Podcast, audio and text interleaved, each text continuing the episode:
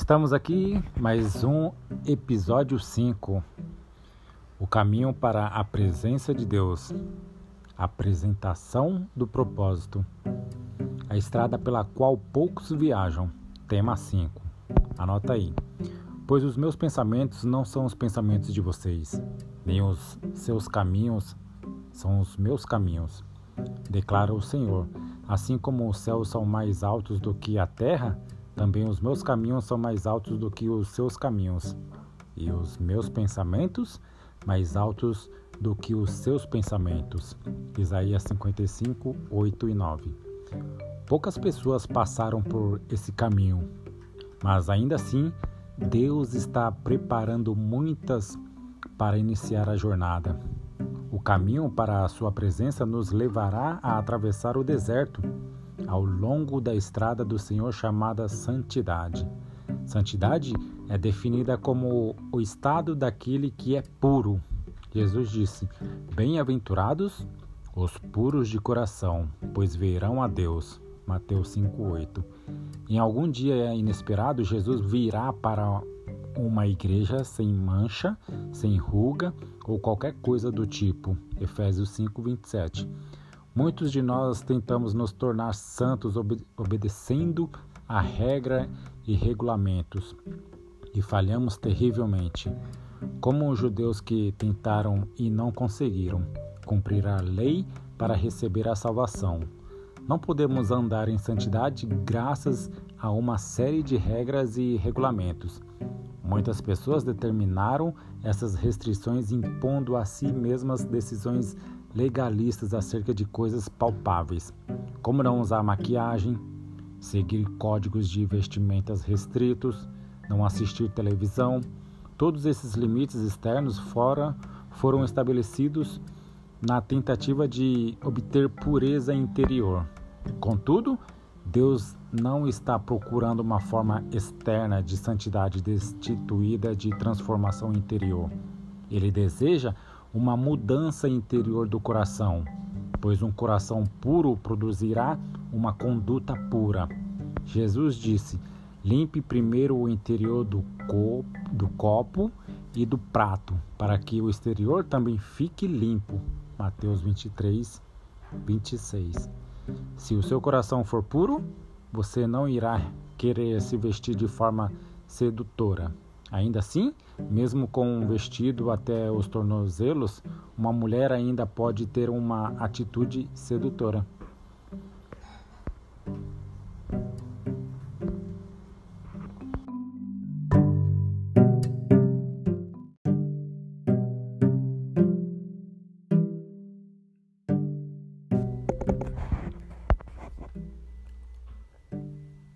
Ouça e obedeça a Deus e o Senhor. Tema 6 Disse Moisés: Pegue a vara e com o seu irmão Arão reúna a comunidade e diante desta fale aquela rocha, e ela verterá água.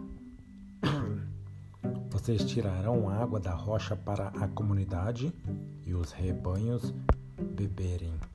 Então Moisés ergueu o braço e bateu na rocha duas vezes com a vara.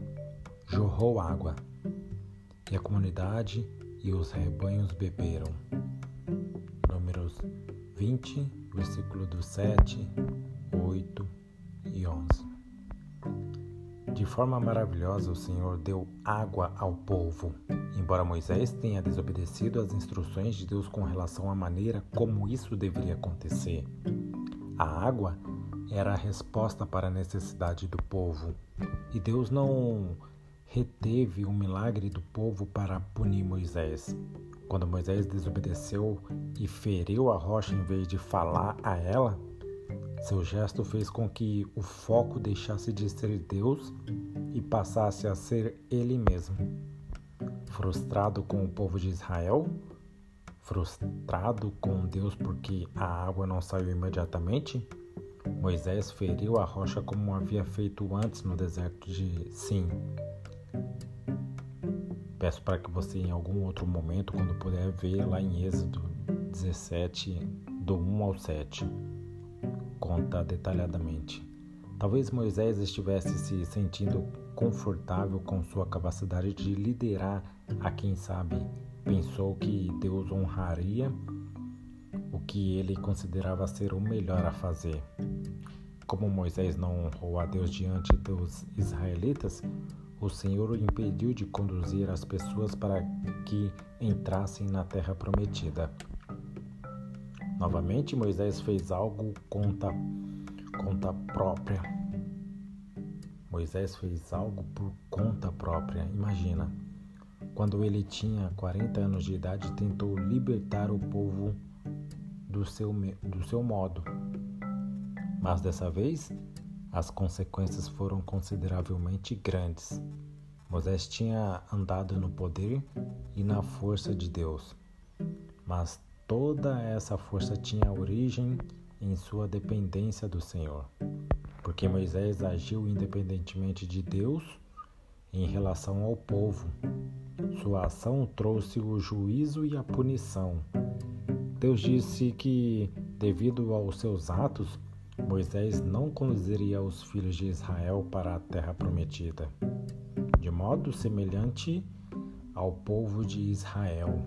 Estamos em uma jornada rumo à presença de Deus. Nossa jornada nos prepara para andar no poder e na glória do Senhor, sem o pecado e o juízo resultantes da desobediência. Nesse caminho, nosso orgulho é humilhado e a humildade é exaltada. O homem verdadeiramente humilde anda como Jesus andou, clamando: Não farei nada até ver o Espírito do Senhor fazê-lo na minha própria força e capacidade, nada sou. O profeta Abacuque escreveu: Ficaria no meu posto de sentinela e tomarei posição sobre a muralha. Aguardarei para ver o que o Senhor me dirá e que resposta terei à minha queixa. Então o Senhor me respondeu: Escreva claramente a visão em tábuas, para que se leia facilmente, pois a visão aguarda um tempo designado. Ela fala do fim e não falhará. Ainda que demore, espere-a, porque ela certamente virá e não se atrasará. Abacuque, capítulo 2, versículo do 1 ao 3. Abacuque declarou que escreveria o que viu e correria com essa visão no tempo designado. Ele continuou dizendo: Eis o soberbo, sua alma não é reta nele mas o justo viverá pela sua fé. Versículo 4. O profeta entendeu que uma alma orgulhosa é uma alma deformada. Esse é um indivíduo que não espera pela palavra do Senhor, mas corre na sua própria força.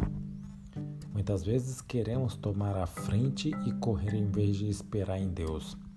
Receber uma resposta pode exigir paciência e uma voz obediência obstinada à voz de Deus.